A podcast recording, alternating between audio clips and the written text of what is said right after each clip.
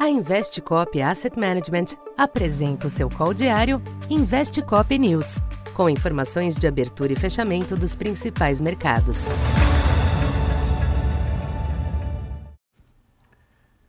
Boa tarde.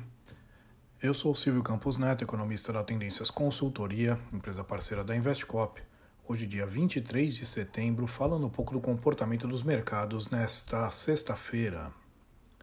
O clima de estresse foi intensificado nos mercados internacionais nesta sexta, com as tensões crescentes em torno dos efeitos econômicos do forte aperto monetário em curso nas principais economias.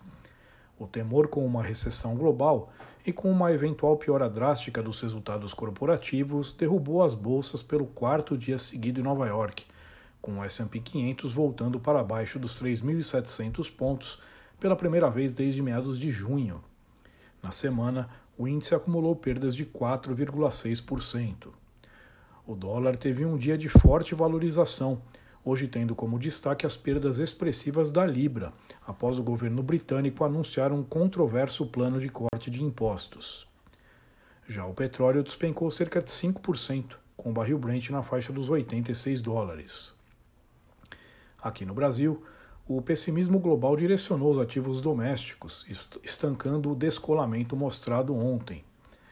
Destaque para o câmbio, que havia surpreendido ontem com o um fechamento em 5,11, mas que foi fortemente afetado pelo nervosismo externo que impulsionou o dólar no mundo todo.